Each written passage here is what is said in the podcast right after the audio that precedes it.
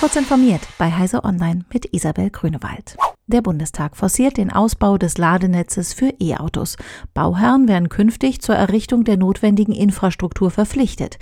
Das vom Parlament verabschiedete Gebäude Elektromobilitätsinfrastrukturgesetz schreibt vor, dass auf größeren Parkplätzen von Wohn- und Gewerbegebäuden unter bestimmten Voraussetzungen Leitungs- und Ladeinfrastruktur bereitgestellt werden muss. Die Opposition zeigt sich kritisch. Während den Grünen die Vorschriften nicht weit genug gehen, warnten AfD und FDP vor den Kosten. Ford und der Paketzusteller Hermes testen in einer Kooperation in London den kombinierten Einsatz von Lieferwagen und Fußgängerkurieren. Damit sollen Pakete in Großstädten schneller und durch den Einsatz wenigerer Fahrzeuge auch nachhaltiger ausgeliefert werden können. Dabei wird die cloudbasierte multimodale Routing- und Logistiksoftware Modelink eingesetzt, die für eine Koordination zwischen Lieferfahrzeug und Fußgängerkurieren sorgt. Sie zeigt den Fahrern den optimalen Haltepunkt an, an dem die Fußgängerkuriere die Pakete zur Auslieferung übernehmen können.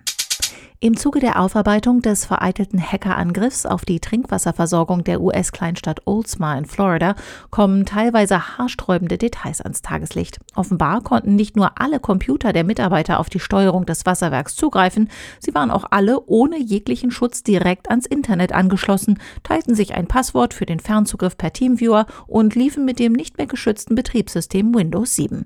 Bei dem vereitelten Angriff vor einer Woche hatten Hacker versucht, die Einstellung für die Zufuhr von Natriumhydroxid zum Trinkwasser zu erhöhen. Nach den Angreifern wird weiter gefahndet. Elektrische Flugtaxis könnten schon bald ein Milliardengeschäft sein. Die US-Fluggesellschaften United Airlines und Mesa Airlines bestellen gemeinsam beim Startup Archer Aviation 200 senkrecht startende und landende Flugzeuge, kurz VTOL. Archers für 2024 geplantes eVTOL-Flugzeug ist auf 100 Kilometer begrenzt, soll aber eine Höchstgeschwindigkeit von 240 Kilometern pro Stunde erreichen. Damit könnten Passagiere aus Ballungszentren oder von Parkhäusern zu Flughäfen außerhalb der Stadt transportiert werden. Einer der ersten Märkte soll die Region Los Angeles werden.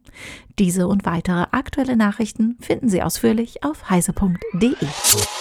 Werbung Cyberversicherungen Zero Trust sicheres Homeoffice. Auf der SecIT bei Heise vom 23. bis 25. Februar finden Sie Antworten auf alle Fragen zur IT-Sicherheit. Die Konferenz findet virtuell statt und bietet trotzdem alle Möglichkeiten eines Präsenzevents. Freuen Sie sich auf spannende Fachvorträge aus dem Live-Studio, neue Formate wie interaktive Vorträge zum Mitmachen, eine virtuelle Ausstellung und auf eine Networking-Plattform. Mehr zu Programm und Tickets gibt es unter sec-it.heise.de.